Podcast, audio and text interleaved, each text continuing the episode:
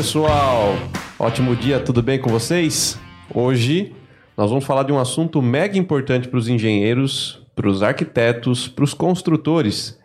E muita gente tem dúvida a respeito disso porque não entende o conceito, aprende muito rápido na faculdade, não entra para o mercado de cálculo e acaba não entendendo, né? Mas muitos entendem, são especialistas nisso. E eu trouxe um cara que é especialista nisso para falar sobre estrutura metálica. E aí, por que, que o pessoal não usa tanto estrutura metálica em casas? Usa mais em galpão, obras grandes, né? Hoje nós vamos falar aqui sobre isso. Vamos entender um pouquinho sobre a estrutura metálica e para isso eu trouxe o Wilson. Wilson Mazieri, italiano, né? É isso aí, Hugo. italiano, Wilson Mazieri. Wilson é professor, especialista em cálculo estrutural em geral, na verdade, né, Wilson? No geral.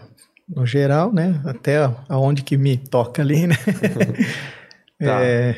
E, e, hoje, hoje, claro, a gente vai falar de uma das suas especialidades, que é cálculo de estrutura metálica, certo?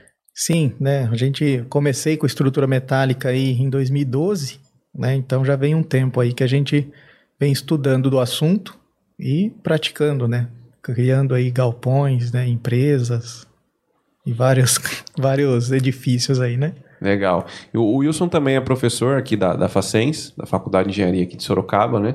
E já foi professor de outros lugares também, né, Wilson? Sim, sim. Tem o Inteligência Multiconstrutiva, né, que é o ITE, tá aqui com a sede em Jundiaí, né? E lá o foco é construção off-site, né, que é, é wood frame, steel frame, né, construções fora do canteiro de obras.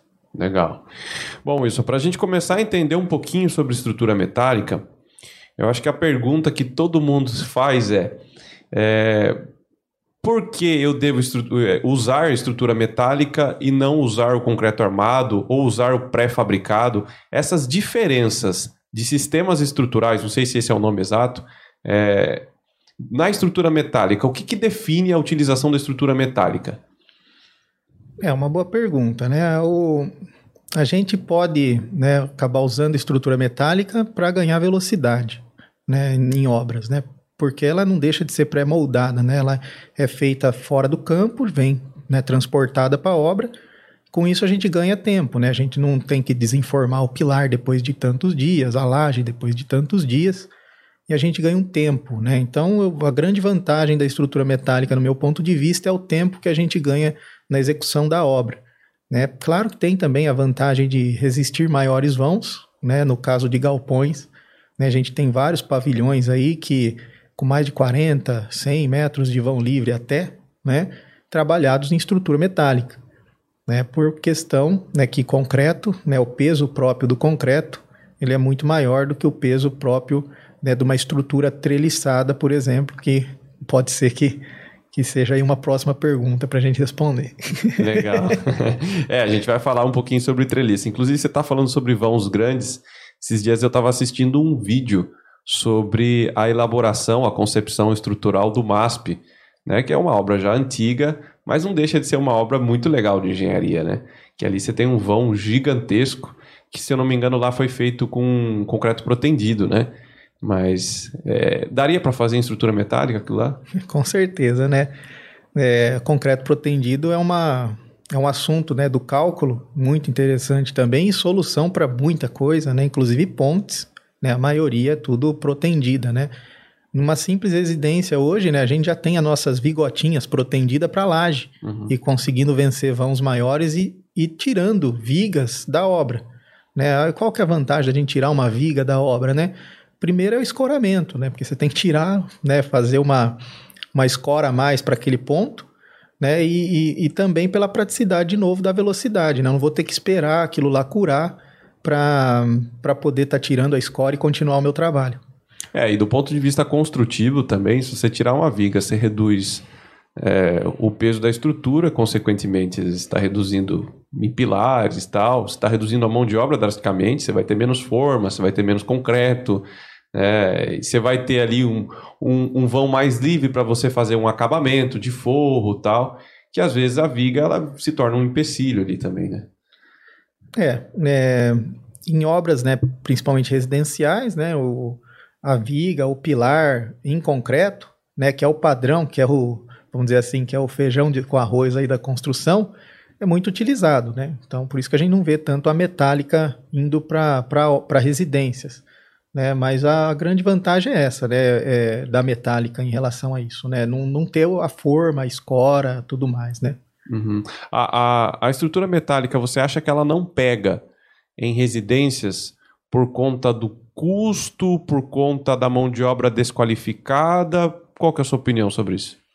É, primeiro tem um, um, um preconceito ainda em relação a, a, ao aço, né, da, da, da, estrutura metálica, né, e em relação a, a como eu vou unir, né, manter a, a, união de um elemento metálico com um elemento de, de alvenaria, por exemplo, né, é, de um, uma, né, se vai causar uma trinca, uma fissura, alguma coisa assim naquela emenda, né, a questão acústica, né, do barulho, se aquilo vai trazer barulho, né, como uma telha, um telhado, alguma coisa assim.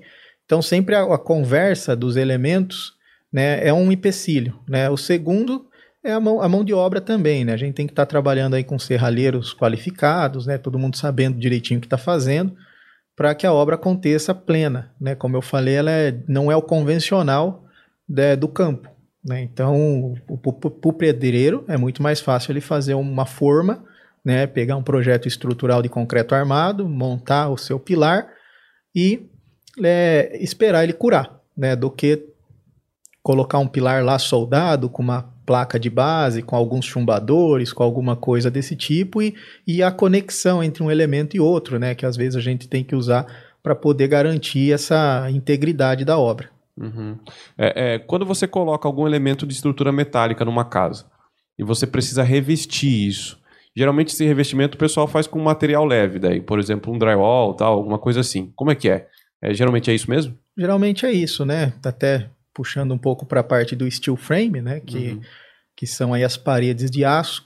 Né? Então a gente tem o aço dentro da parede trabalhando como estrutura né? Na parte interna, geralmente a gente usa ali um, um painel, é, um painel de madeira, né? Vamos falar desse jeito, e um gesso acartonado, uhum. né? E do lado de fora um painel de madeira, talvez também, e uma placa cimentícia. Tá. Né? Ou um gesso tratado, né? Como o gesso verde, né? Que, que é resistente à água.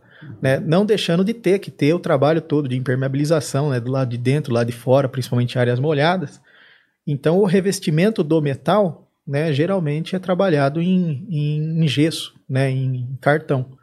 Né? Pode ser feito também com madeira, né? Hoje em dia está muito na moda os ripados por aí, né, de madeira. Uhum. E também tem, tem, tem tijolo, né? A gente pode entijolar também uma parede, né, porque ela está trabalhando isolada, né? É um elemento de vedação contra um elemento que é estrutural. Tá? Então tem a diferença entre os dois elementos. Tá. Eu acho que um outro ponto importante para a gente entender também é que como que surge a ideia de fazer uma obra em estrutura metálica. Como você falou lá no começo, geralmente as obras em estrutura metálica são obras que precisam de uma velocidade rápida. Eu imagino, por exemplo, um supermercado que se você antecipar ali dois, três, quatro meses de obra, ele começa a funcionar com dois, três, quatro meses de antecedência e o supermercado que tem um faturamento alto, ele começa a faturar muito antes e isso com certeza é o suficiente para pagar eh, essa diferença que vai ter entre os sistemas estruturais, como estrutura metálica é mais caro do que um pré-fabricado, por exemplo. Né? É, mas pensando assim, num, numa obra de menor porte, né? pensando numa casa grande, por que, que existem algumas casas que trazem essa ideia de fazer uma parte da casa é, em estrutura metálica? Qual que é o motivo disso? É, o, às vezes a gente pega uma reforma, vou dar um exemplo. Né? Você já tem uma casa e você quer aumentar um cômodo, e às vezes esse cômodo é até no andar de cima. Né? A estrutura metálica em si é muito mais leve do que uma estrutura em concreto. Então, o peso próprio de uma parede em drywall, aí vamos falar desse jeito, né, steel frame, entre 80 quilos por metro, né, com 2, 3 metros de altura, né, e a parede de alvenaria tem 350 quilos. Né, então, só nessa diferença de peso, a gente consegue viabilizar a obra, porque eu não vou ter que reforçar a minha parte de baixo. Né? Então a estrutura metálica muitas vezes né, pode aparecer por conta disso, de eu ter uma reforma. Né? Outra questão também é em relação a, a, a por exemplo, né, eu vou eu, eu, eu, pago aluguel, eu preciso sair rápido dali, né? E, e se eu economizar cinco meses de aluguel, é, vale muito para mim aqui, eu, e eu vou fazer uma casa em estrutura metálica que vai ficar pronta cinco meses antes da casa em concreto armado, né? E aí a gente troca também o sistema. Entendi. Então é sempre uma relação aí voltada para tempo, voltada para leveza do sistema, né? É... Mas assim, do ponto de vista é, é, construtivo da coisa, né? Que nem você falou, ah, precisa ter uma mão de obra qualificada, precisa ser um serralheiro que saia. A gente costuma falar que tem um serralheiro de portão, né? E tem um serralheiro que sabe fazer a estrutura metálica, né? É. São profissionais diferentes, né? São, né? Porque tem um serralheiro que faz elementos de acabamento, né? Como o portão, a janela, a esquadria, né? Elementos de acabamento que não são elementos estruturais, né? Um pergolado, muitas vezes, né? Decoração, né? E tem o serralheiro voltado para a metálica pesada, que vai fazer uma estrutura que vai ter resistência. Né? E tudo isso tem os treinamentos, né? o pessoal né, tem curso para isso, aprende a soldar, trabalhar, parafusar, furar, para que a estrutura funcione bem.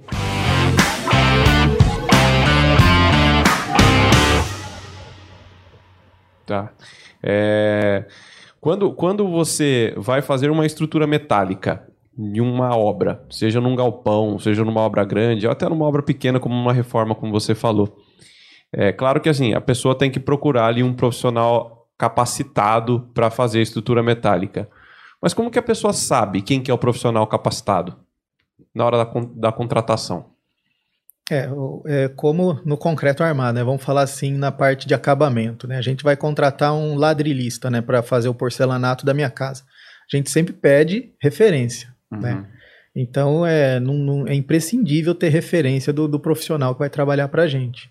Né? Então é difícil até para as empresas novas que estão começando pelo fato de não ter referência. Né? Às vezes a pessoa não tem, não, eu me formei agora, sei fazer o trabalho, mas eu tenho poucas referências, né? Ou um amigo, alguém para endossar ali, porque você não consegue, né? Eu costumo falar, né, que falar até o papagaio fala, né? Uhum. Então a gente tem que, que buscar referências para ter confiança na, no trabalho.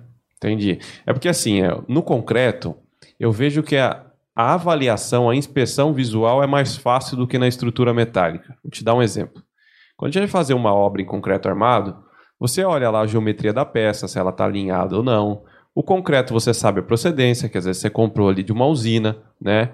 O aço, hoje tá muito fácil de comprar, porque hoje você tem um projeto de estruturas, você manda para uma empresa, ele já vem armado para a obra, então o profissional só precisa saber o lado ali para posicionar o aço, manter cobrimento, essas coisas.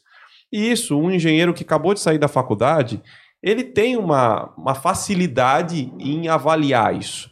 Agora, se o engenheiro que acabou de sair da faculdade chegar numa obra de estrutura metálica, ele precisa entender um pouquinho de solda, ele precisa entender um pouquinho do material metálico que foi utilizado, se é aquele material mesmo ou não. Que eu acho que a, estrutura do concreto armado é mais simples, ela é mais fácil de entender. A estrutura metálica é um pouquinho mais difícil para o engenheiro que acabou de formar. Então, é, essa é a minha dúvida. Por exemplo, se o cara está usando o aço correto, se o cara soldou corretamente, se o encaixe tinha que ser feito daquela forma, sabe? E isso eu acho que é um ponto preocupante, que é como se tivesse uma viga que, se tivesse mal soldada, ela, ela não tem função, né? Então, como que se avalia, por exemplo, uma solda? Como é que você sabe se o aço está correto? Sabe? É esse tipo de dúvida que a gente tem, uhum. né? Tá, então, aí a gente cai naquela questão assim, né? Hoje a gente tem empresas que fornecem o aço, né? Esse aço também vem a sua nota fiscal tudo mais e com as suas especificações de compra, uhum. né? Como concreto, a gente vai comprar um concreto que resiste 25 MPa, a gente vai comprar um aço que resiste 250 MPa, né? Isso aí vem timbrado lá e a gente consegue ver. Algumas empresas carimbam a peça, né? Então, na própria peça de aço tem um carimbo lá, né? É, da resistência daquela peça. Né? Isso é a resistência de escoamento dela, não quer dizer que ela vai funcionar para que ela tem que ser usada, né? Isso vai do calculista. Né? Então, com a resistência de escoamento dela, que a gente faz o cálculo para ela funcionar. Então, a conferência de peça em relação a se a peça certa ou não, é muito questão assim de controle de qualidade, né? Fiscal, chegou na obra, verifica se é o material correto que vai naquele ponto, né? A solda é um pouco mais difícil, né? É, visualmente, é, muita gente não tem capacidade, né, para ver aquilo lá direto. Então precisa ter especialidade para visualizar a solda, né? A gente tem produtos, né, como líquido penetrante, por exemplo, que você faz uma pintura, né? E ele dá, dá uma mancha quando a solda tem falha. Hum. Tá? Então tem, tem artifícios, né? E tem pessoas especializadas nisso também, né? Não é qualquer um que vai lá e dá uma pintadinha e, e é que nem um ensaio de laboratório para resistência do concreto à compressão. Perfeito. Tem uma, vamos dizer assim, que um passo a passo a ser seguido, né?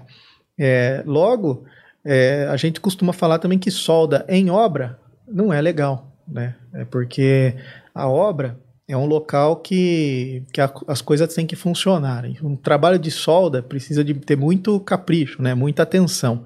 Né? E muitas vezes você não consegue ter nem espaço suficiente para estar tá fazendo aquilo.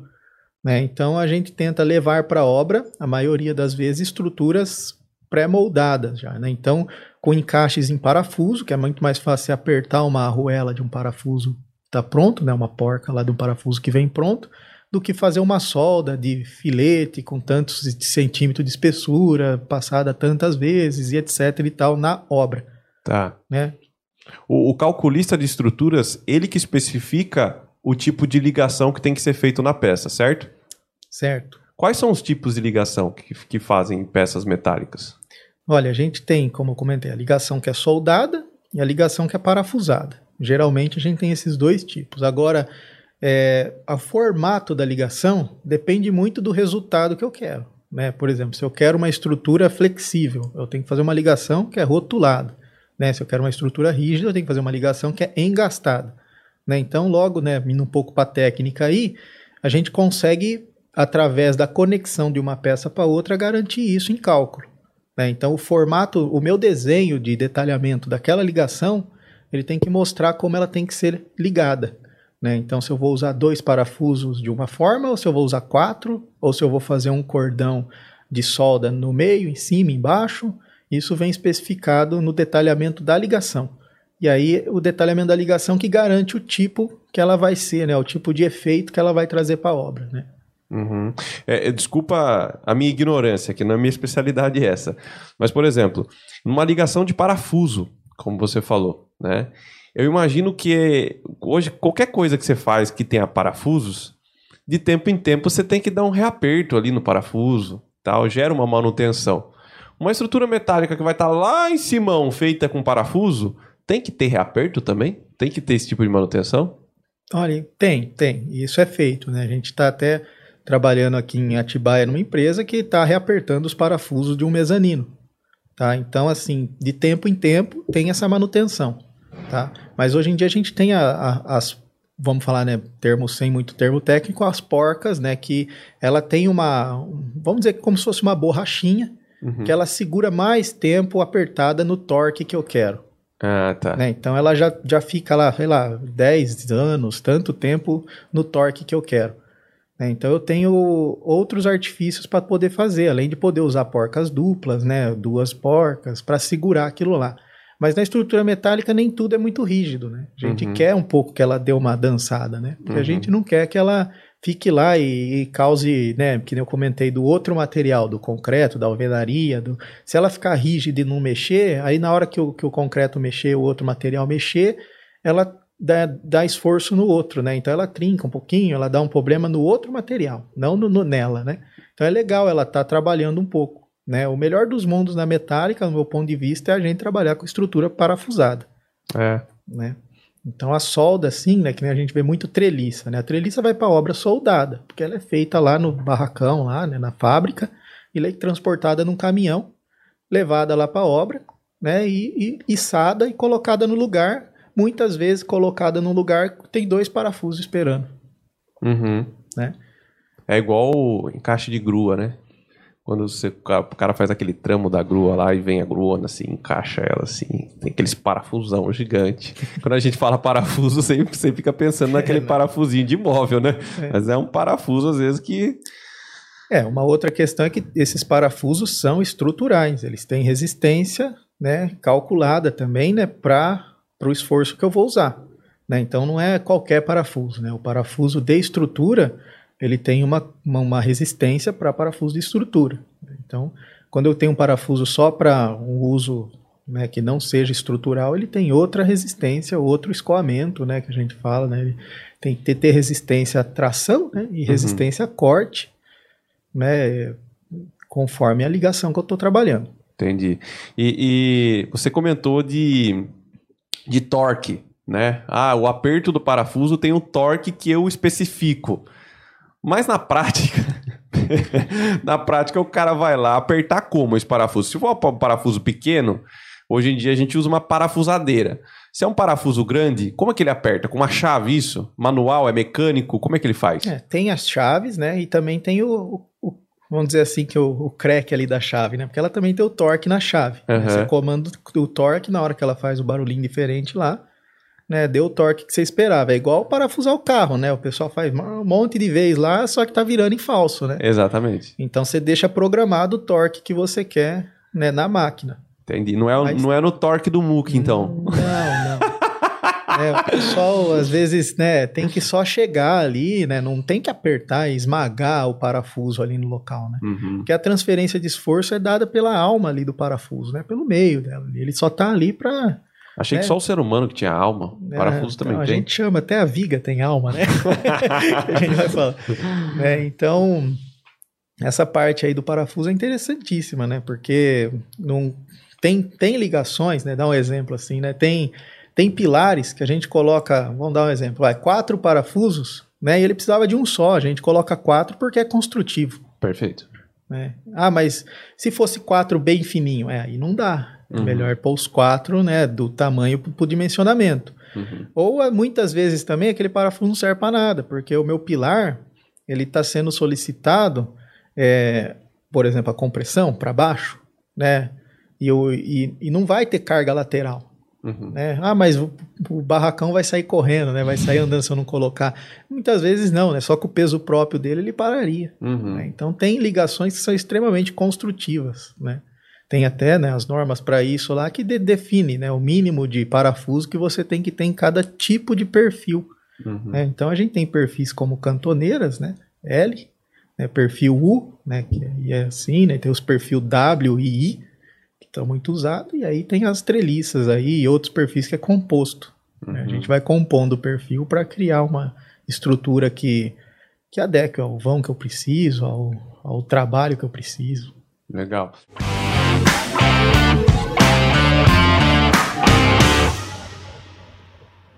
Quando eu, quando eu dava aula lá no Senai, tem um curso de solda lá, né? E aí eu via que o pessoal falava de alguns diferentes tipos de solda. Solda MIG, TIG, né? Tem vários nomes ali de solda. na, na, estrutura metálica, você especifica também algum, algum tipo de solda ou sempre usa o mesmo? É, em projeto, né, o calculista ele especifica a resistência da solda. Uhum. Né? O tipo que, eu, que é da solda muitas vezes não é especificado, porque eu estou em busca da resistência. Né? E o, o serralheiro, né, o soldador, solda do jeito que ele achar mais comum para ele, né? o jeito que ele é mais treinado para fazer. Uhum. É, então tem vários tipos de solda. Né? Eu também não sou especialista em solda, né? mas é, a solda de, de eletrodo, né, que é a mais utilizada, é, qualquer soldador sabe, porque começa por ela, né? A básica, né? Um eletrodo e cada tipo de eletrodo tem uma espessura e uma resistência, né? E a solda MIG, TIG, dependendo do arame e do, do oxigênio que está nela lá com o gás, ela também tem uma resistência e uma espessura, né? Você já viu algum problema que aconteceu em obra por conta da solda? Olha, a gente já estudou problemas que aconteceu, mas graças a Deus eu não cheguei a ver nenhum, não. Né? Então, é, problemas de solda, né, geralmente tem fadiga. Né? Assim, a pessoa solda tanto, né, deixa a estrutura extremamente rígida, que ela mexe, mexe, mexe, mexe, mexe, mexe, né? E você sabe quanto mais você vai torcendo o ferrinho, ela vai quebrando, né? Uhum. E aí dá um problema de quebra ali, bem na emenda da solda, né? Isso é raro de acontecer também, né? Mas assim, o, o ideal é não soldar na obra, né? E o ideal é soldar o que está especificado em projeto. Né? Entendi. Ah, eu vou ganhar um pouquinho mais de resistência aqui. Não é assim que funcionam as coisas. Uhum.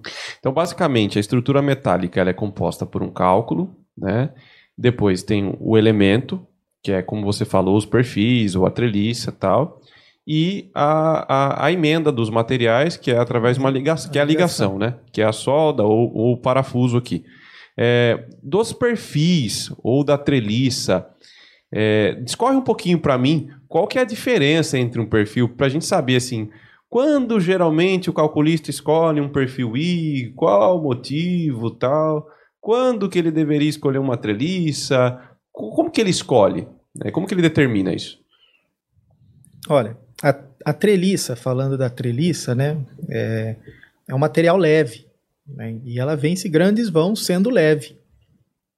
Então, por exemplo, preciso vencer 20 metros.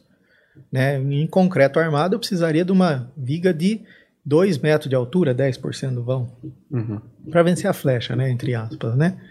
É uma brincadeira aí que a gente tem entre concreto. Mas no, na estrutura metálica já é muito menos. Tá? Então eu consigo, com a treliça, sei lá, de 1 metro de altura, vencer 10 metros de vão. E, aliás, 20 metros de vão, né? e além disso muito mais leve do que uma viga de, de metal, de concreto. Né? Então a, a escolha né, de usar uma treliça vem por causa do, do peso. Né? Agora ela tem vários formatos, né? ela pode ser em duas águas, ou ela pode ser uma água só, ou ela pode ser um arco. Né? Uhum. Então a treliça ela pode ser de várias formas, né? E depende do, da utilidade que eu tenho no meu galpão, né? na minha quadra esportiva, no, no meu supermercado, né? Do jeito que eu, que eu puder jogar água, para onde eu vou tirar essa água, né? Se vai ser por um lado só, por outro. Então a gente vai parte da concepção arquitetônica do negócio, né? Então o calculista ele nunca vem acompanhado, nunca vem sozinho, né? Ele sempre vem acompanhado do arquiteto lá que já desenvolveu o que ele está pensando. E muitas vezes isso é arquitetônico. Aí entra o caso, né, do perfil I, que é o perfil de alma cheia que a gente chama, né, que, que é um perfil bonito, né? Então, o arquiteto quer vencer um vão lá e mostrar a robustez de uma estrutura tal, ele acaba usando um perfil I, né, que vence também o vão de 20 metros, né, só que ele é muito mais pesado, chega próximo da, do concreto armado, mas, mas é, é simplesmente estético. Uhum. Tá? Eu, eu já vi um arquiteto que ele colocou um pilar, pilar único, como você falou, para fins estéticos mesmo, metálico. Só que esse pilar, ele era um pilar redondo, né? Ele era um pilar redondo que ele tinha ali a, a casca em aço e o interior dele era oco, né? Isso também é muito utilizado em casas. Em residência, sim, né? Então, o interior do pilar está cheio de concreto, por exemplo, ou não, né? Depende de cálculo. Uhum. Tá? Então, geralmente o pessoal tem aquele negócio do toque, né? Ele dá o bater na mesa aqui, né? Uhum. aquele toque que percebe que a estrutura, né, quando, principalmente em drywall, tal, quando ela faz algum barulho, aquilo é frágil. Né? Então, muitas vezes eles colocam concreto só por causa da questão de, de toque ou realmente por causa de resistência. É, mas é normal usar pilares é, circulares, quadrados e tubulares, vamos falar no geral, né? Uhum. Em residência por questão estética. Né? Em posto de gasolina é usado o pilar tubular, né?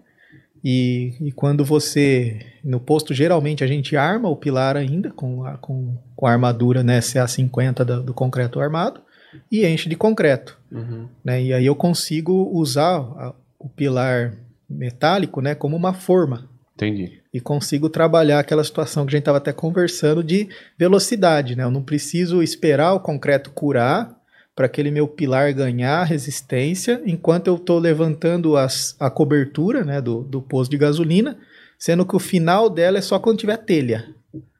Então eu vou trabalhando por etapa, né? Eu consigo já levantar o pilar, colocar as treliças, né? Depois eu concreto o pilar e ponho a telha. Eu não preciso pôr o pilar, concretar o pilar, esperar ele curar, para uhum. depois pôr a treliça, para depois pôr a telha, para depois finalizar.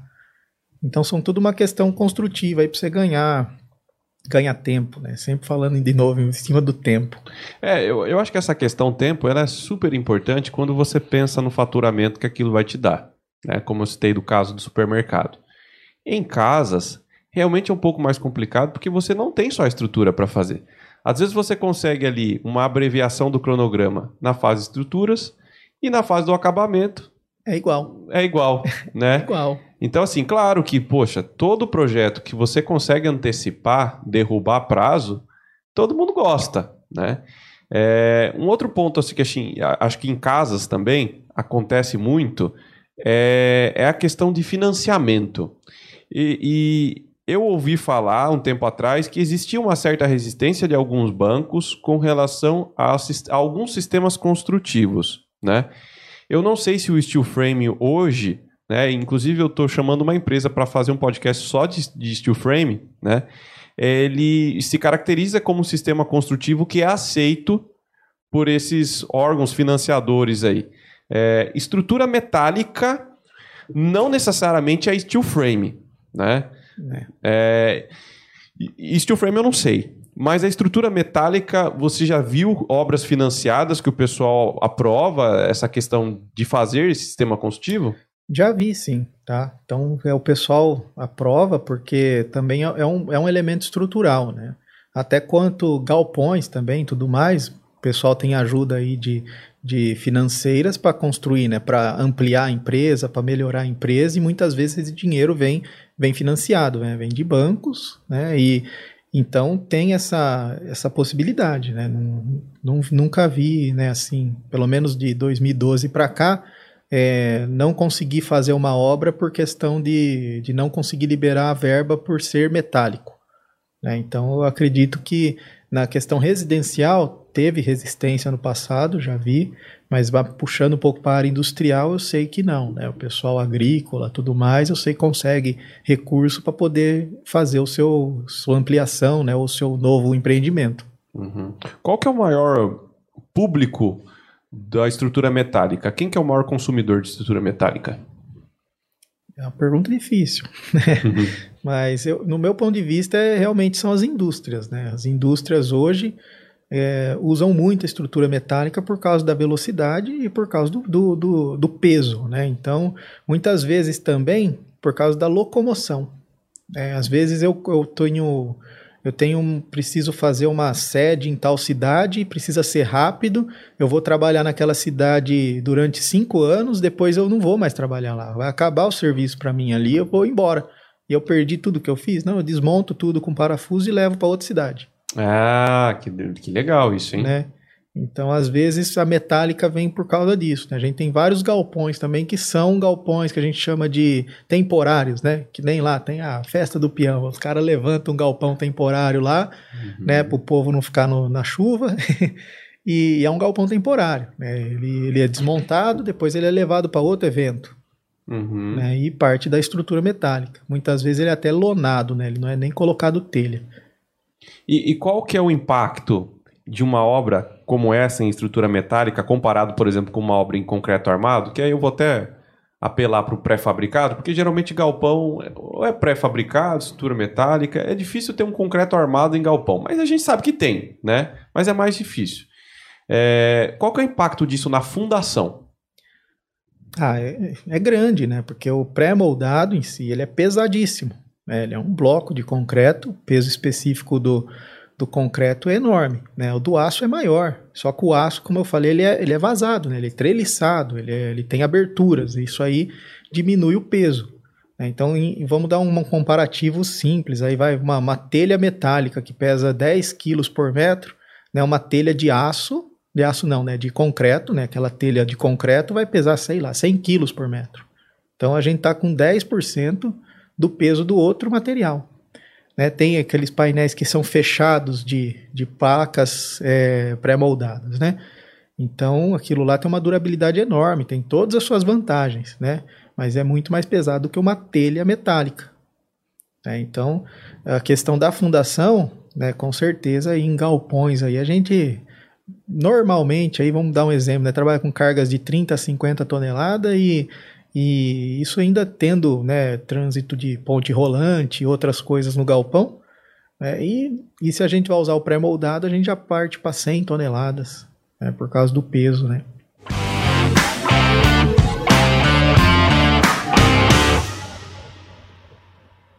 E, e, quando você vai fazer um, uma obra em estrutura metálica, cita para mim quais são os pontos mais críticos assim que você fala, puxa vida, isso aqui não pode dar errado na obra, cara. o cara não pode vacilar. É, o estrutura metálica a gente tem que prever, né? Tem várias questões de fabricação que estão ligadas diretamente ao cálculo, como eu comentei da solda. Né? Não é porque que eu soldei a volta inteira do meu perfil que ele resiste mais. Né? Muitas vezes eu não queria, como calculista, que aquele efeito passasse para o meu pilar ou para o meu apoio ou para onde fosse. Né?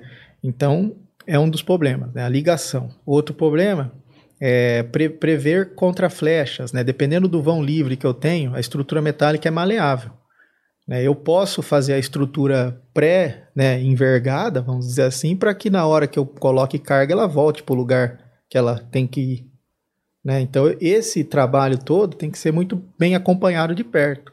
E a maioria dos erros em, na, no campo assim, acontece nisso, né? na questão da ligação e na questão de, de notas de projeto, observação de, de contras flechas, de prumo, de alinhamento, né? que depois que soldou tudo ali, a estrutura vai começar a trabalhar e aí vai aparecer a que a gente fala né, do estado limite de serviço, né? E aparece lá uma, uma barriga, aparece lá um defeito, né, uma flambagem, alguma coisa assim, e a pessoa né, né, fica um pouco insegura, né, às vezes achando que aquilo vai, não vai resistir mais, né, por causa de um defeito visual.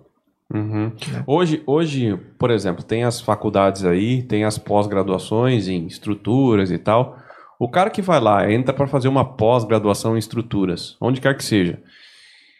É, essas faculdades, elas ensinam é, estrutura metálica ou o cara sai mais preparado para concreto armado? Os seus parceiros ou concorrentes aí do mercado de estruturas, eles fazem os dois tipos de cálculo ou geralmente o cara só se especializa em concreto armado ou cara em alvenaria estrutural? Como é que funciona esse mercado de cálculo de estrutura metálica? É, geralmente o, o pessoal se especializa numa área. Né? Então vem o pessoal da fundação, se especializa em fundação. Né? O pessoal do concreto armado se especializa em concreto armado. Aí a gente tem né, o protendido, temos a parede de concreto, tem a alvenaria estrutural, aí tem a metálica. Né? Então cada um vai né, no, no seu quadrado, vamos dizer assim. É, mas tem, tem alguns polivalentes aí que, que pega vários dos assuntos, né? Porque engloba, né? Um dentro do outro. Então, né, eu, eu faço cálculo de concreto armado e metálica justamente por causa do galpão, né? O cliente se sente às vezes mais seguro estando com um calculista só também, né? Conversando diretamente com uma pessoa só, fazendo o projeto com uma reunião só, né? Uhum. Então, a pessoa faz tudo junto. Mas é, as pós-graduação hoje elas ensinam, né? Tudo isso que eu comentei como solda, é, estados limites, né? Que são, são dentro da norma, tanto de resistência, tanto o visual ali. Isso é ensinado, né? Para que você aplique né, e de, consiga replicar na obra. O problema pior que eu vejo de todo calculista né, é o desenho. Né? O calculista tem que ter uma, uma equipe boa de desenho, de detalhamento, para poder entregar pro, pro, pro serralheiro, pro pedreiro, para quem seja, né, um desenho claro do que ele tem que executar. Tá? É, esse acho que é um ponto super importante, porque não adianta a gente ser só técnico, né? A gente precisa criar alguma coisa que as pessoas entendam aquilo que a gente cria, né? Não adianta a gente só se comunicar, a gente tem que se comunicar da maneira que as pessoas entendam aquilo que a gente se comunica. Né? Então, então eu, eu acho que o projeto nada mais é do que uma, um meio de comunicação. Né? Você vai mostrar ali para a pessoa que está na obra como que ela tem que fazer. É como se você tivesse ali todo dia, aí dispensaria o projeto falando, ó, aqui você vai fazer assim, ali você vai fazer assado. Né? O projeto, a função dele é mais ou menos isso. Só que o que eu percebo é que, assim, essa visão que você falou de que o problema é o desenho, que nem sempre os calculistas têm isso em mente, de que a pessoa que vai pegar o projeto dele lá pode ser um engenheiro, né? Mas que também não vai ficar o tempo todo com o projeto na mão falando para o pessoal o que, que, eles têm que fazer. Isso vai cair às vezes para um encarregado, vai cair para um mestre de obra, vai cair para um pedreiro, um serralheiro que não tem a mesma habilidade de leitura ali do que um cara que passou 5, 6, 7 anos dentro de uma escola estudando, né? E aí o cara tem que ter essa visão de que, pô, eu tô desenhando para um cara desse entender o meu desenho. Então eu tenho que fazer desenho, detalhinho, explicar como que é a soldinha, eu tenho que pintar de vermelhinho, né? E pro cara poder olhar e falar assim: "Ah, entendi, faz sentido isso para mim". Então, eu acho que esse ponto que você comentou é um, um grande diferencial entre bons calculistas e calculistas medianos, né? É. Essa preocupação no desenho. Hoje em dia temos o 3D, né? Tá tudo em três dimensão e ah, muitas vezes você consegue abrir no celular, né, o desenho em 3D para enxergar esse tipo de detalhe, né? Porque só no 2D ali é difícil mesmo, principalmente para quem está na obra, né? Mas é eu costumo dizer, o pessoal tem que dar uma estudada no projeto antes de ir para a obra e tudo mais, né? Porque lá no sol quente, com a cabeça quente, lá é mais difícil do que aqui na mesinha com ar-condicionado. Uhum. É, então, dá uma olhada antes para ver o que você tem que fazer na obra, porque principalmente na metálica ali você pode inverter uma peça, né? Trocar de lugar ou né, inverter o lado da treliça, igual você comentou. Uhum. Isso aí já não funcionar mais como era previsto. Entendi. E você trabalhou um certo tempo com cobertura, né? É, e a cobertura é algo assim muito utilizado em estrutura metálica, né? É muito utilizado. É, até no pré-moldado também, né? Cobertura metálica entra no pré-moldado. Que aí, é, aí se caracteriza como uma estrutura mista, quando você junta dois sistemas construtivos diferentes, é isso? É, aí é o, é o híbrido que a gente fala, né? Uhum. Que uma estrutura mista, né, né, ela tem que trabalhar junto. Eu tenho dois materiais diferentes ah, tá. que estão trabalhando ao mesmo tempo, né? Por exemplo, eu tenho uma viga de aço com uma laje de concreto. Ela trabalhando ao mesmo tempo, ela é uma estrutura mista, porque o concreto vai auxiliar o aço a ganhar mais resistência. E eu tenho que garantir isso. Né? Então eu garanto isso na, no caso de viga com conector de cisalhamento, que é outro assunto. Uhum. Tá? Agora, quando eu tenho uma coisa que está apoiada sobre outra, né? no caso assim, eu tenho uma treliça que está apoiada num pilar de concreto. Ela não é uma estrutura mista, ela é híbrida, tá? Ela está só transferindo o seu esforço para o concreto. O aço está resistindo como aço e o concreto está resistindo como concreto. Ele não está se misturando, se transformando misto, né? Igual eu falei antes. Entendi. É a mesma coisa então de eu fazer um primeiro pavimento em concreto armado e um segundo pavimento em alvenaria estrutural. Isso, Isso. é uma estrutura híbrida. Híbrida. Né? A alvenaria estrutural trabalhando como ela ali, né? E a estrutura de concreto armado trabalhando como ela embaixo.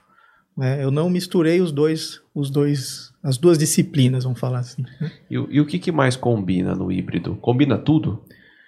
Olha, pré-moldado com a cobertura metálica, aqui na nossa região é o que mais tem, né?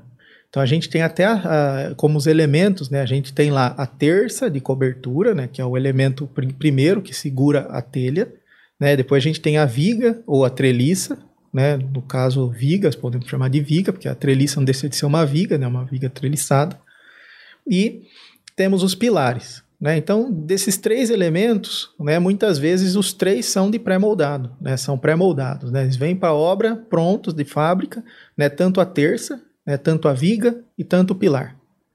Então, vem esses três elementos. Só que a telha, geralmente, por causa do peso, que eu comentei antes lá, que é 10% do peso de uma telha de concreto, ela vem de metal, né? ela vem sanduíche lá, né, telha uhum. dupla com isopor no meio, ou poliuretano, policianorato, o que seja né?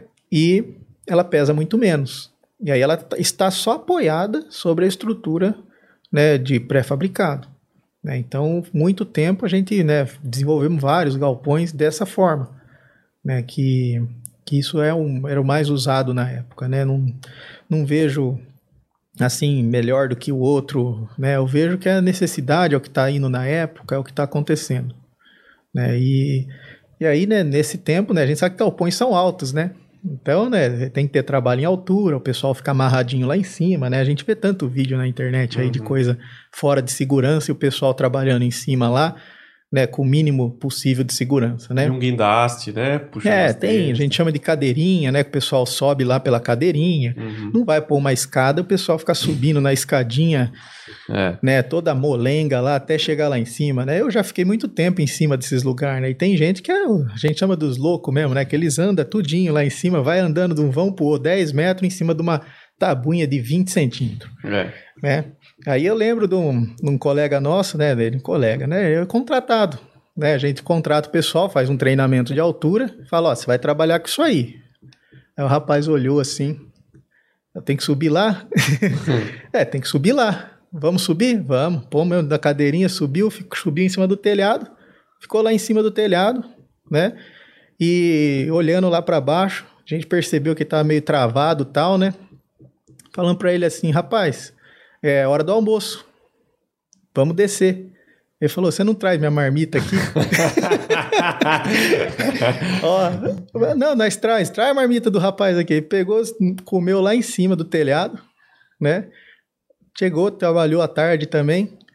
Último, né, hora de ir embora. Vambora. Tremendo as pernas assim, olhando para baixo, 12 metros de altura.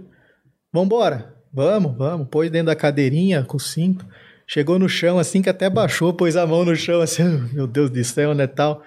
Aí, no outro dia, já não veio mais trabalhar. Ah, novidade. assim, não, não, eu não consigo trabalhar nisso aí, não. Não vai dar certo para mim, né? Então, tem que ser um trabalho treinado, né? Porque uhum. a pessoa tem que ter treinamento em altura, tem que saber o que ela vai fazer, né? Também pode ser que esteja em algum lugar confinado, né? E tem que saber usar os equipamentos de segurança, né? Talabarte de cinto, a hora que troca, a hora que não troca.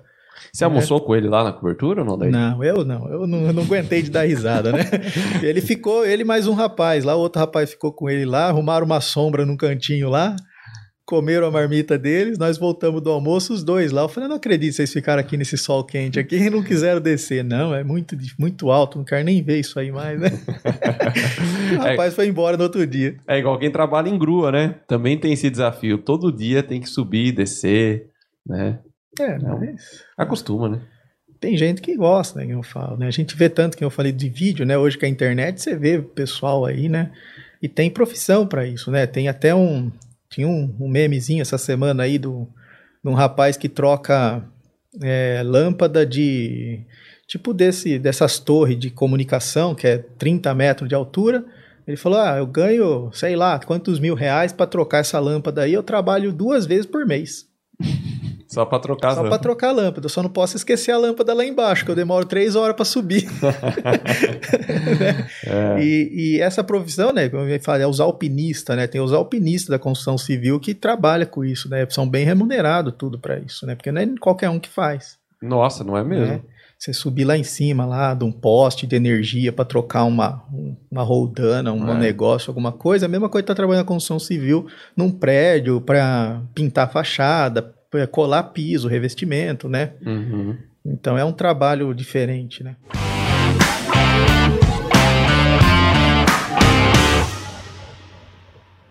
Ah, falando sobre pintura, acho que é legal também a gente falar sobre a pintura das estruturas metálicas. Né? Porque pintura de metal é diferente de pintura de parede, né? de, de, de uma estrutura em argamassada. Né? Quais são os cuidados e qual é o tipo de pintura que é feito em estrutura metálica? É, por incrível que pareça, os procedimentos são parecidos, né? Porque uma parede você tem que limpar, a estrutura metálica você também tem que limpar.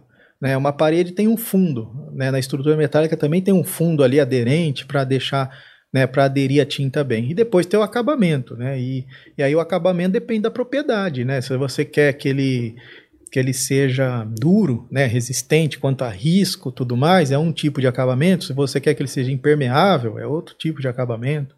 Então a pintura em si depende do tipo de uso, né? Às vezes a gente está numa área de, de salina, né? Uma área tipo um porto de Santos, você precisa ter uma pintura diferente, né? Então tem processo de galvanização também. E a, o processo de galvanização ele é, uma, é um melhor dos mundos. Né? A galvanização ela é quase infinita. Né? Então ela tem uma micragem, né? uma espessura, também pode ser definida em cálculo. Aí também já não é da especialidade do calculista de estrutura metálica, né? entra outro profissional que define ali uma micragem, né? dependendo da durabilidade lá do, do de quanto que é corrosivo o lugar que a estrutura está. Né? Então tem vários tipos de pintura. Né? Esses galpões que a gente vê por aí, com cobertura metálica, é, essa pintura é uma pintura eletrostática, uma pintura que é feita é, lá na, na, no galpão da serralheria. É, como é que o pessoal faz? É, é então é muito pelo uso, né? Porque custa, né? Pintura também custa. Uma grande parcela do preço é a pintura. Né? Então, geralmente telhas vem eletrostática de fábrica, você consegue comprar. Né? Agora, a treliça, muito mais difícil você conseguir comprar uma treliça já eletrostática, tudo certinho. Né? Às vezes um portão você consegue comprar eletrostático, mas a treliça é mais difícil. É, então, geralmente é pintado lá no chão de fábrica, né, com todo esse procedimento né, de limpeza, fundo, acabamento e, e etc. Tudo isso aí é o que compõe a durabilidade da estrutura metálica. Sim. Pintura, o tipo de perfil que você usa, isso tudo compõe a durabilidade. Se você vai fazer uma obra rápida, talvez que você vai desmontar em tanto tempo, você vai conseguir dar essa manutenção no chão, você não vai precisar ter todos esses cuidados, por exemplo, do que montar uma estrutura que você sabe que vai ficar ali de uso permanente, né? É mais Sim. ou menos isso que você sempre tem que relacionar a utilização do, do, do espaço físico que você está construindo com relação às as tomadas de decisões que o calculista ali está fazendo, do material. Então, você geralmente, quando vai fazer, sei lá, um galpão, é importante você saber o uso da ocupação do galpão, certo? Ah, extremamente importante, né? Isso aí foi tema de várias discussões, até TCC e outras coisas que a gente já trabalhou, porque muitas vezes o investidor, né, de, do centro da cidade, né, aquele cara, ah, eu tenho dinheiro aqui, eu vou fazer um galpão aqui para alugar. Mas eu não sei se vai ser um mercado, uma loja, uma fábrica. Não sei, né? Aí, claro, né? A gente coloca numa média, né? E calcula o galpão para ele como se fosse ser né, os, um dos piores tipos ali, né? Porque não tem como você falar que um galpão, sei lá, vai ser uma, um supermercado que, né, tem quem vamos dizer assim, que o supermercado ele tem o ambiente controlado, né, o ar, tudo mais, é difícil de de dar mais patologia do que, por exemplo, uma fundição, que o cara vai pôr um forno lá no meio, vai começar a sair fumaça e faísca e, e, e pegar nas telhas, e grudar e gerar pó, né? Então tem essas questões aí para a estrutura metálica. Né? E aí a pessoa acaba trocando o uso do galpão né? e ele acaba durando muito menos. Né? Então tem, tudo tem que ser adequado. Né?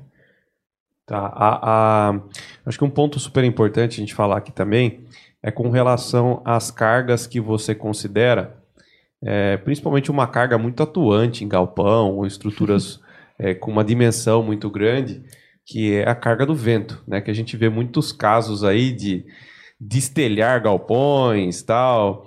Isso é uma falha de cálculo? É, o que, que, é isso? Né? Precisa considerar uma carga de vento ou até atuação? Como é que aquele vento está entrando no galpão? Como é que é?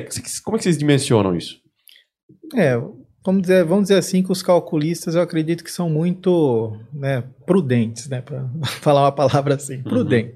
Então a gente é, tem várias responsabilidades numa obra, né? Uma delas é pelo cálculo estrutural, outra é pelo projeto e pelo detalhamento, outra é pela montagem, outra é pela fabricação e outra é pela execução. Né? O profissional pode fazer todo esse trâmite, mas muitas vezes não. O profissional faz só o primeiro, que é o cálculo ou faz só o primeiro e o segundo, que é o cálculo com detalhamento. Né? Então ele é responsável até uma parte. Né? Então é difícil falar que a, o problema do galpão voar a telha, alguma coisa acontecer, é do cálculo ou é da fabricação, porque são coisas diferentes, né? Uhum. Mas a maioria da, da, das vezes é por causa da montagem mesmo. Né? Às vezes não está especificado, como eu falei que a telha tinha que ter três parafusos por metro. Uhum. E ela tem dois, ou ela tem um. Né? Bate vento, um parafuso só não resiste e a telha voa. Uhum. Né? Então a gente viu aí, né? Tá tendo vendavais aí de novo lá no sul do país e vários outdoor caindo, umas coisas que já deve ter visto pelos Instagram da vida, né? E tudo isso acontece, né? Às vezes é ação da natureza, né? O vento ele vem a mais do que foi calculado, ou ela realmente não foi considerado ali a carga certa. Né? Eu costumo falar que tem poucos, poucos, pouquíssimos calculistas no Brasil que consideram a ação do vento corretamente. Até porque, né, até nossa norma está em revisão aí, a norma tem que ajudar um pouquinho mais a gente para todo mundo se balizar, né? Porque eu costumo falar que a, ré, a norma é quem passa a régua, né, no cálculo, né? Então, eu posso desenvolver uma estrutura e considerar, sei lá, 100 kg de vento, né? Segundo a norma 6123 que é de vento né? mas posso é, fazer um ensaio em túnel de vento e ter certeza que eu tenho 80 quilos de vento. Uhum. Aí minha estrutura vai ficar mais leve que a sua, eu ganhei a concorrência, entre aspas, eu vou fazer aquela obra.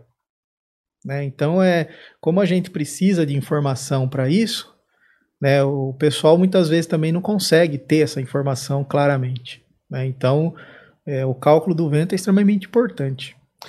Uma vez você contou uma história, quando a gente estava junto lá na Unicamp, eu nunca esqueci essa história. Queria até que você contasse aqui, com mais detalhes que você lembra mais, com certeza. Mas o que, que acontece muito com alguns clientes que eu tenho, algumas pessoas que eu converso?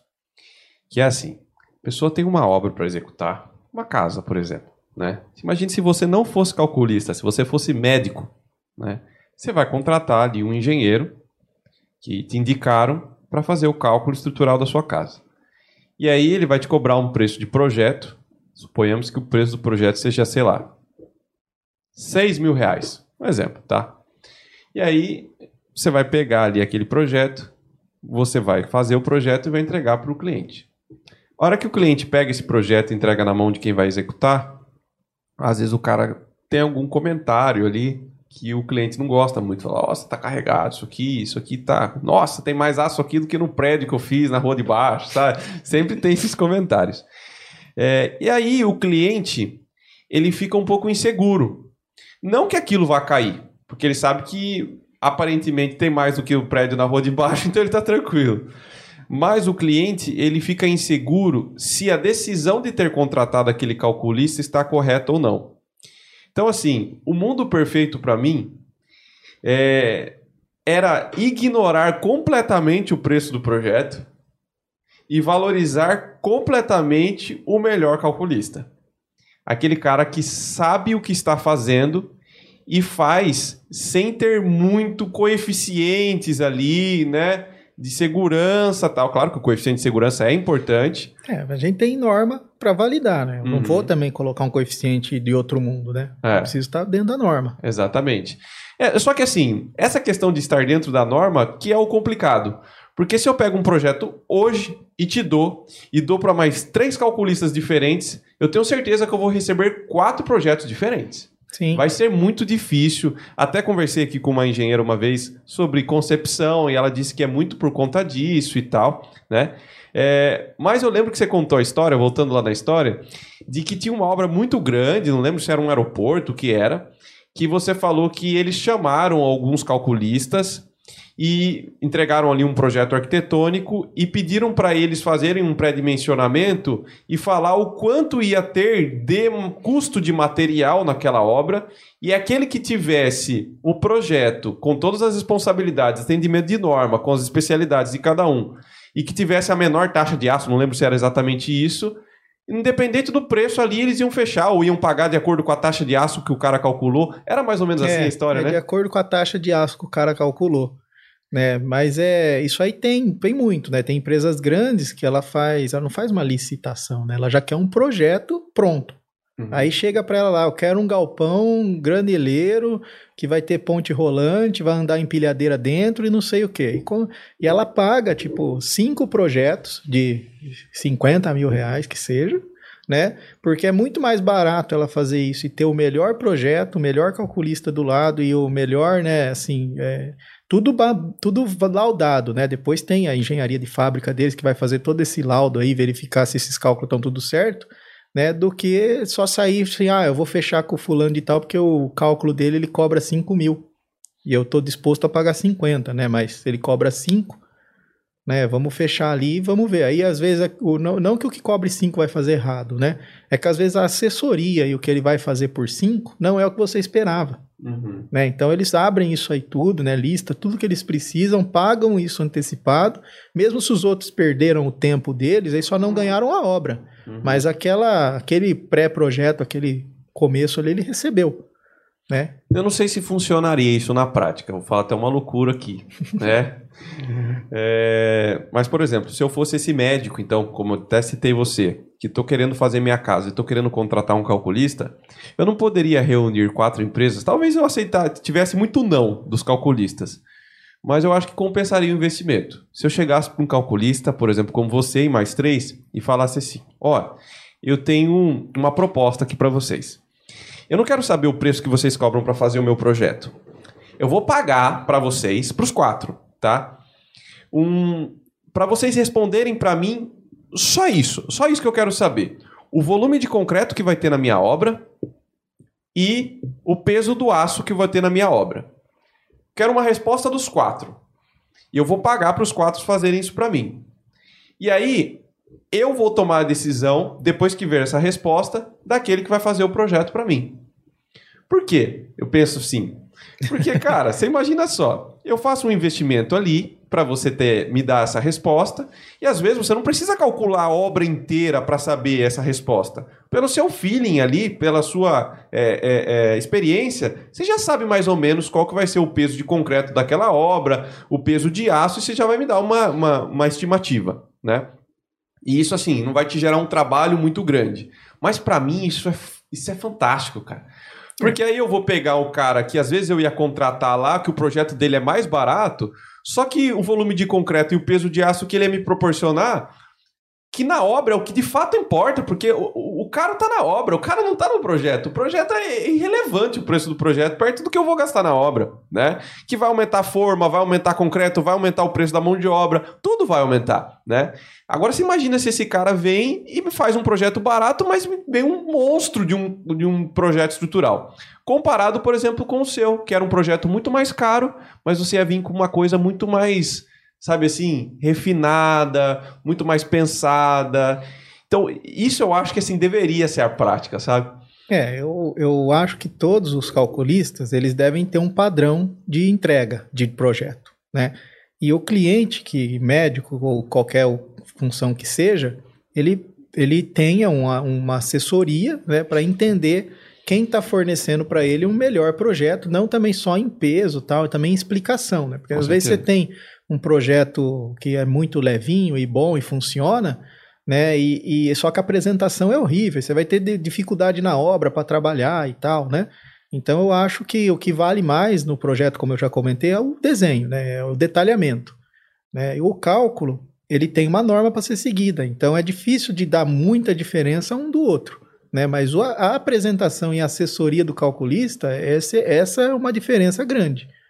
Né? Então, porque assim, a, a, concepção da obra, né, que nem vamos dar um exemplo bobo, ah, vou fazer um mezanino e o meu cliente quer com quatro pilares, né? Se eu colocasse seis, eu ia ter um mezanino mais leve, uhum. mas eu coloquei quatro, né? E esses quatro pilares me deu um mezanino um pouquinho mais pesado, mas é uma condição do meu cliente, né? Agora, e se eu fizesse, sei lá, um metro de mezanino em balanço e colocasse os pilares um pouquinho mais para dentro? Ele quer quatro pilares, não falou onde ele quer. Né? Isso daí ia baratear a minha obra? Ia dar menos carga na minha fundação? Será que num lugar que tem uma caixa d'água ali, eu posso colocar mais pilares ali próximo à caixa d'água e aqui eu posso deixar mais livre e eu vou conseguir ter uma facilidade de, de redução de custo? Uhum. Né? Então a concepção do, do projeto vale muito para essa questão de, de gastar mais ou gastar menos. Entendi. Né? Então, às vezes, a gente consegue fazer, sei lá, um sobrado com 30 pilares. Às vezes, o mesmo sobrado dá para eu fazer com 18 pilares ou 19 pilares. Pô, diminuir 20 pilares e 20 fundações. Uhum. Né? 10 pilares e 10 fundações. Né? Então, mas e o que, que eu aumentei nas vigas? Porque não tem jeito, né? É igual um copo de água aqui, né? A carga, ela tá acontecendo, né? Se eu derrubar, é, vai encher o outro copo, por exemplo. Então acontece isso na fundação, não tem pra onde correr, né? Uhum. Saiu um, um, copo daqui, tem que chegar um copo lá embaixo. Agora, se o caminho dele era 30 pilares ou é 18 pilares, os 18 pilares tem que, res, res, re, vamos dizer assim, que aguentar como se fossem 30, uhum. né? Então a concepção ali ela é muito importante, né? Eu não vejo muita questão assim de, de, desse tipo de comparação. Às vezes em sistemas construtivos pode ser interessante, Tipo, eu sou, sei lá, eu sou médico, né? Dando exemplo seu, não tenho tempo para ver isso. Eu só quero morar numa casa bonita. Que o meu arquiteto fez aqui, ó. Uma casa X, com pé direito tal, com vão livre e tal. Agora eu não quero saber o jeito que ela é. Se ela é de parede de isopor, parede de concreto, de steel frame, de wood frame, de concreto armado, de alvenaria estrutural, de estrutura metálica. Eu quero uma casa para eu morar. Uhum. Tem gente que pensa assim hoje já. Né? Ele não está pensando no sistema construtivo, ele está pensando que ele quer morar. Aí ele compara um sistema com outro, preço e prazo. Uhum. Né? Qual que atende ele no preço, qual que atende ele no prazo, né? E qual construtora que ele vai ter mais confiança. O final, o resultado final dele é uma casa. Então você acha que não tem problema é, a pessoa fechar com qualquer calculista? Você acha que não vai dar tanta diferença assim numa casa, por exemplo? Se for todos com o mesmo sistema construtivo. É, com o mesmo sistema construtivo eu acho difícil, né? Porque vai ter uma coisa muito errada aí, né? Porque como eu te falei, às vezes não é porque a pessoa é mais barata que ela tá fazendo coisa errada. Às vezes ela tá precisando de dinheiro, às vezes ela tá sem trabalho, às vezes ela tá cobrando barato porque é os primeiros projetos dela, ela quer entrar no mercado uhum. e ela vai trabalhar direitinho. Entendi. Né? Mas você não conhece os calculistas mão pesadas que chamam aí? tem, tem alguns por aí. Tem, tem as polêmicas por aí, né? Tem, né? É, mas é, é por causa dessa questão de padronização, né? Muitas vezes, né? É, às vezes, pra, por causa de desenho, por causa de desenho, o pessoal quer padronizar. Então ele fala assim: ah, eu vou colocar pilares de 19 por 19. Põe pilar 19, 19 é a obra inteira. E tem lugar lá que não precisava, tá? dei um exemplo bobo, né? Mas vamos dar um exemplo de uma viga, né? Sei lá, vou pôr todas as vigas da minha obra com 60 centímetros de altura. Então vai resistir tudo. Vão livre, vai resistir garagem, vai resistir pé direito duplo, vai resistir banheiro, caixa d'água. Mas tem lugar lá que eu precisava de 30. Tô uhum. pondo duas vigas num lugar que eu precisava menos. Entendi. Qual que é a dificuldade disso? Fazer dois desenhos. Entendi. Entendeu como é que o desenho é importante? É, né? é que eu, eu sei, assim, que no, nos, a realidade é o seguinte, cara.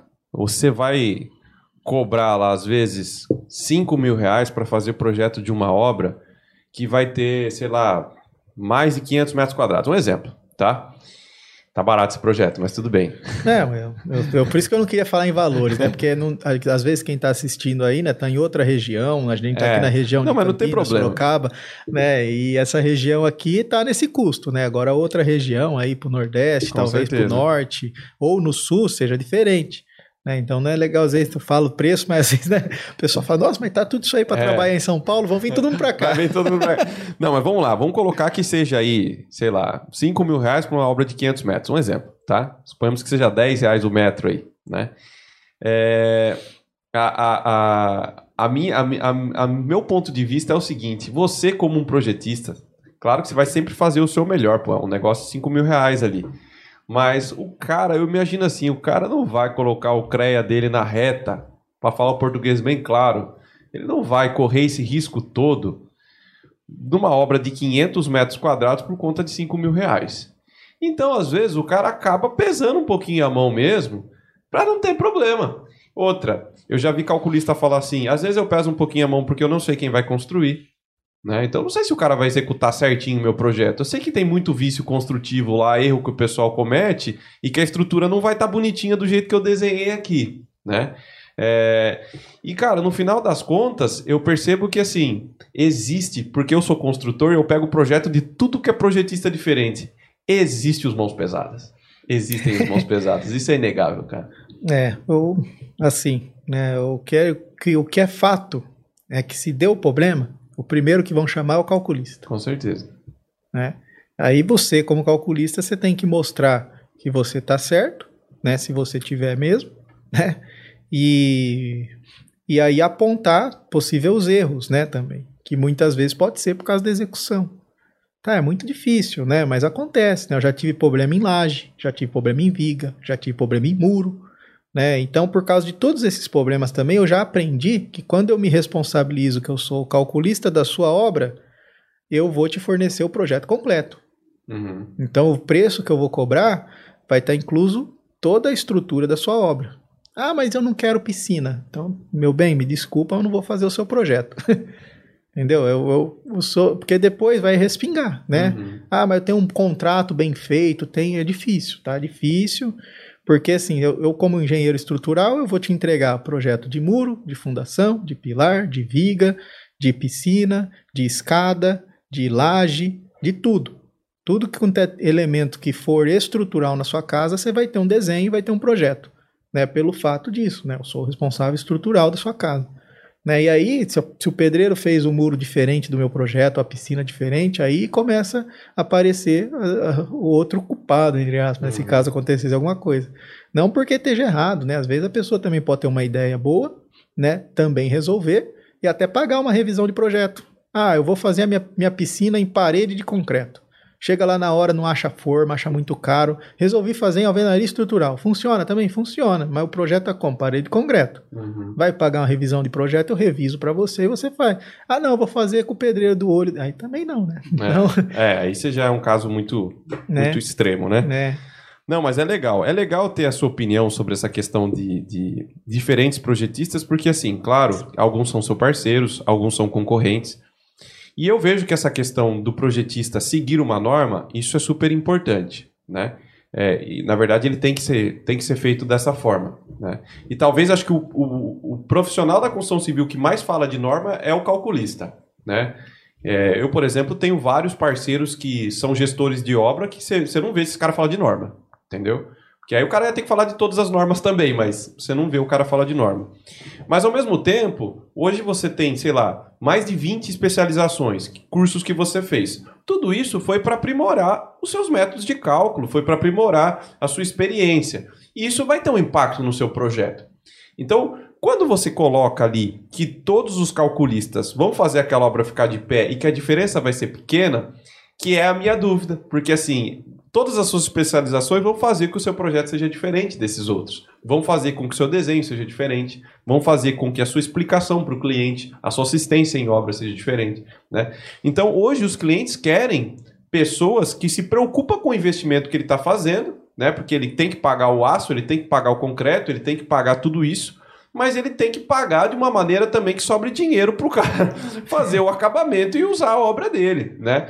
Então, é, é essa é uma preocupação que os meus clientes têm passado para mim. Hugo, a gente precisa de um parceiro que, assim, não coloque as coisas a olho, que o cara saiba o que está fazendo, né? E, claro, com todo o respaldo, resguardo técnico, para ele não ter problema, mas que a gente também não faça um investimento. É, é igual você vai lá no açougue comprar carne, né? E você chega pro cara e fala assim: Eu quero um quilo de carne. Aí o açougueiro vem, coloca assim na balança e fala assim: 1,200, tá bom, parceiro? Aí você fala: Tá bom. Aí o cara fecha, entrega a carne, você comeu a carne igual. Se você tivesse pego um quilo ou pegou um quilo e duzentos, você comeu a carne igual. Aquilo não te encheu mais. Ou seja, o açougueiro vendeu mais carne para você, mas na verdade você não precisava daquelas 200 gramas a mais, mas você pagou por isso. É, os clientes eles entendem o calculista da mesma forma. É como você chegar lá no açougue, ele colocou 200 a mais, a obra fica de pé do mesmo jeito se tivesse um quilo, né? E tá tudo certo. Né? Então eu vejo que assim, é uma analogia muito simples, mas é mais ou menos isso que acontece. Agora tem calculista não, que é um quilo, então é um quilo. Entendeu? É, é, é isso que tá parte do que eu falei da padronização, né? Às vezes eu colocar, sei lá, não, não falando aquele exemplo que eu dei da viga todas de 60, mas vamos por uma casa terra, eu coloco trabalhar com as vigas de 40, em vez de trabalhar com as vigas de 30, eu vou ter facilidade para o pedreiro, porque o meu bloco é de 20 em 20, uhum. a minha forma é de. Minha tábua é de 30, minha laje é de 10, vai dar 40 do mesmo jeito, uhum. entendeu? E eu consigo ter facilidades na obra com uma padronização da estrutura vai facilitar e andar a minha obra muito mais rápido uhum. do que eu realmente, que nem você falou, pegar a viga que precisa de 30 é 30, a outra é 27 é 27, a outra é 32, a outra é 44, uhum. o pilar é de 19 por 31 e, e colocar tudo no pé da letra. Né? Então eu, eu, também desconheço muito os calculistas que fazem isso, colocam tudo, tudo ao pé da letra. A gente tem, sempre busca uma padronização para facilitar em obra, pensando no sistema construtivo e na, na formação. Isso tanto também na estrutura metálica, né? Que a gente já puxou um pouquinho para a parte de concreto, uhum.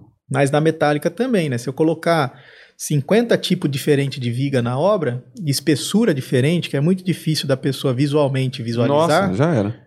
Vai errar toda a treliça, uhum. né? Aconteceu isso comigo já, né? De eu pegar, ah, essa treliça tá muito pesada, eu vou dar uma, um tratamento diferente nas diagonais dela, né? Que é a barra que fica inclinada, uhum. e na montante, que é a barra que fica em pé. E na obra me inverteram tudo. eu tive que mandar desmanchar três, quatro elis, fazer de novo com atenção tal, porque o material já estava comprado. Aí o serralheiro fica bravo da vida lá, fala, por que não mandou tudo igual? Ah, pega a mais, a mais pesada e manda tudo igual, né? E o cliente está pagando E o cliente está pagando, a mais pesada, tudo igual, né? Eu quis dar uma otimizada porque estava pesada a treliça e não precisava daquilo, mas a, ah, na obra atrapalhei todo mundo, todo mundo ficou nervoso, a obra atrasou um mês e meio lá por causa de uma diagonal de um montante. Uhum. Né? Então, não sei, né? O meu ponto de vista é esse, assim, em é, relação é, a esse. Eu acho que o projeto não é só o cálculo, né? Não é só o aço que o cara coloca lá e não é o concreto, é uma inteligência que tem por trás. A, a questão da assistência para mim é super importante, porque uma obra dificilmente, do jeito que ela tá ali na primeira revisão, ela termina, né? Sempre tem alguma interferência no meio do caminho que o calculista precisa dar um suporte.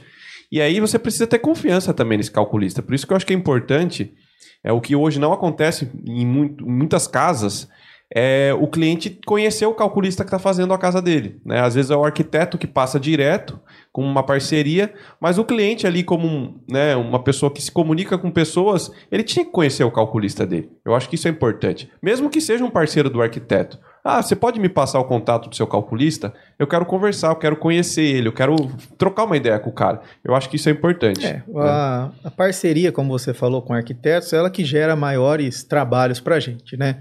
Então, muitas vezes não é a empresa. A empresa, ela busca, às vezes, os calculistas pela especialização, pela formação, né? Mas os clientes finais, assim, de residência, de casa, de... Às vezes até do supermercado ou do galpãozinho lá do centro, procura por indicação do arquiteto que já está fazendo o trabalho, né? E a gente tem vários arquitetos parceiros que confiam no trabalho da gente porque eles falam, é, realmente, você calcula obra por obra, né? Agora eu vou até abrir uma aqui também em relação a prazo, né? Os prazos lá no nosso escritório são extremamente grandes, né? 70 dias, uhum. né? 60 dias, 90 dias, dependendo da obra. Né? Isso para começar o seu projeto. Né? Então aí a pessoa está fechando comigo agora, eu só vou começar em dezembro. E aí a pessoa, você já sabe como é que é a obra, né? Não, preciso para amanhã, preciso para amanhã. Não, não dá, eu não fecho, uhum. porque eu vou calcular obra por obra. Entendi. Ah, mas é parecida com a do meu vizinho, pega daquele jeito, dá para fazer meio igual. Não é assim que a gente trabalha. Uhum. Então, assim, pelo menos lá, né, como eu falei, os prazos são grandes por causa disso. Eu vou trabalhar cliente por cliente, dando atenção que tem que dar, fazer o trabalho que tem que fazer. Na hora que estiver finalizando aquela etapa, eu entro outro cliente. Com certeza. Né? e aí a gente anda com né, sei lá, 5, 6, 10 projetos ao mesmo tempo, né? Mas é, são projetos que a gente consegue dar conta. Né? Agora, se tivesse, sei lá, por exemplo, tivesse mais 3, 4 arquitetos parceiros aí, eu já tinha que ter uma equipe maior. Uhum. Né? Ou continuar mantendo ali, né? A gente, né, que nem a gente estava comentando lá, né? ninguém vai ficar rico fazendo projeto, ninguém vai ficar rico de engenharia. Pode ser que sim. Né? Conheço várias pessoas aí que conseguiram montar essa equipe, conseguiram manter a qualidade e tem bastante projeto, né? Saindo projeto como linha de produção, né? O pessoal tá fazendo a casa lá, já tem o vizinho que também viu que sai rápido o projeto ali, já tá fazendo também, né? Mas é muito difícil, porque o projeto ele é muito particular, né? Não é a casa do, de um, o galpão do outro, a utilidade do, de um, a utilidade de outro, não é igual. Né? Então o projeto é muito particular. É, com certeza. Wilson, como é que eu te encontro nas redes sociais? Fala para mim. é Wilson Mazieri, né? O meu nome completo, tá? Wilson Mazieri tá lá no Instagram, tem a página do professor Wilson também lá no, no Facebook, né? Tem site, tudo isso aí. E quem quiser assistir uma aula do Wilson vai ter que se inscrever na pós da Facens. Ou do ITE, né? Do, do Inteligência Multiconstrutiva né? Mas logo mais a gente vai estar tá com alguns cursos aí também, né? Na, na parte de cálculo de galpão. Uhum. Né? A gente está pensando em, em cursos voltados para. Né, o tema do, do, do até está no site lá, né? Metálica manual, né? Porque a gente sai da faculdade e eu costumo fazer um comparativo com dentista, advogado, médico, mesmo outras profissões, né? Se o dentista não tiver a cadeira dele, muito difícil ele conseguir o um emprego na hora que ele sai da faculdade, né? E o engenheiro que quer ser o engenheiro estrutural precisa ter a programação, né? os programas para ajudar e auxiliar no cálculo. Mas muita coisa dá para você fazer manualmente e com programas gratuitos. Uhum. Né? Só que é difícil de você ter acesso a isso. Né?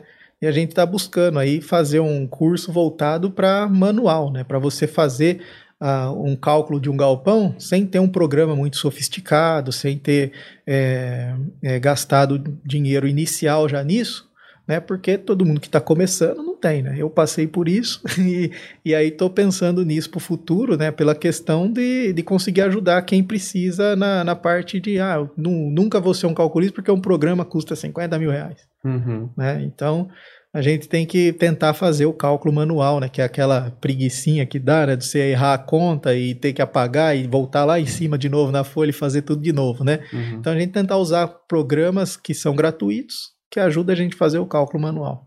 Boa, legal.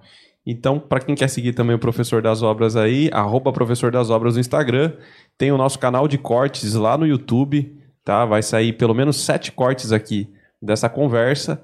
É, tem o nosso canal também de podcast completo e em breve um canal também de vídeos educacionais, que vão ser vídeos que nós vamos criar sobre algumas perguntas de obra, alguns temas, algumas dicas. E eu vou fazer isso sozinho e também com profissionais, por exemplo, aproveitar um dia que nem o Wilson veio aqui e tal. Poderia pegar lá alguma coisa de estrutura metálica, fazer um vídeo curtinho educacional sobre isso. Né? Então a gente vai começar a fazer isso também com os convidados que virem para cá nos próximos dias aí tá bom? Então não percam lá, acompanhem a gente nas nossas redes. É isso aí, pessoal. Ficou muito bom, hein, Wilson? Parabéns, viu? Obrigado. Agradeço aí. o convite, né? A gente está disponível sempre, tá? E também na amizade aí que a gente já tem de longa data, né? Putz, foi bacana demais. Legal o papo de estrutura metálica. Como eu falei, poucas pessoas sabem disso, tá? Às vezes essas pessoas que sabem, a gente não tem o acesso igual eu tenho com você. Então, obrigado por ter vindo de Nova Odessa, isso aí. Ah. Interior de São Paulo aqui, próximo a Campinas. Vim para cá, estou aqui em Sorocaba. E como eu falei, a gente está disponível. Pode ficar tranquilo. E, né, se tiver aí, né, pessoal, se tiver alguma dúvida, né, coloca aí nos comentários pra gente. E sugestões também, né? Ah, vamos ser específico nesse assunto em estrutura. A gente volta aqui e faz outro para você. Boa, obrigado, Wilson. É isso aí. Pessoal, ficamos por aqui. Um grande abraço e tchau!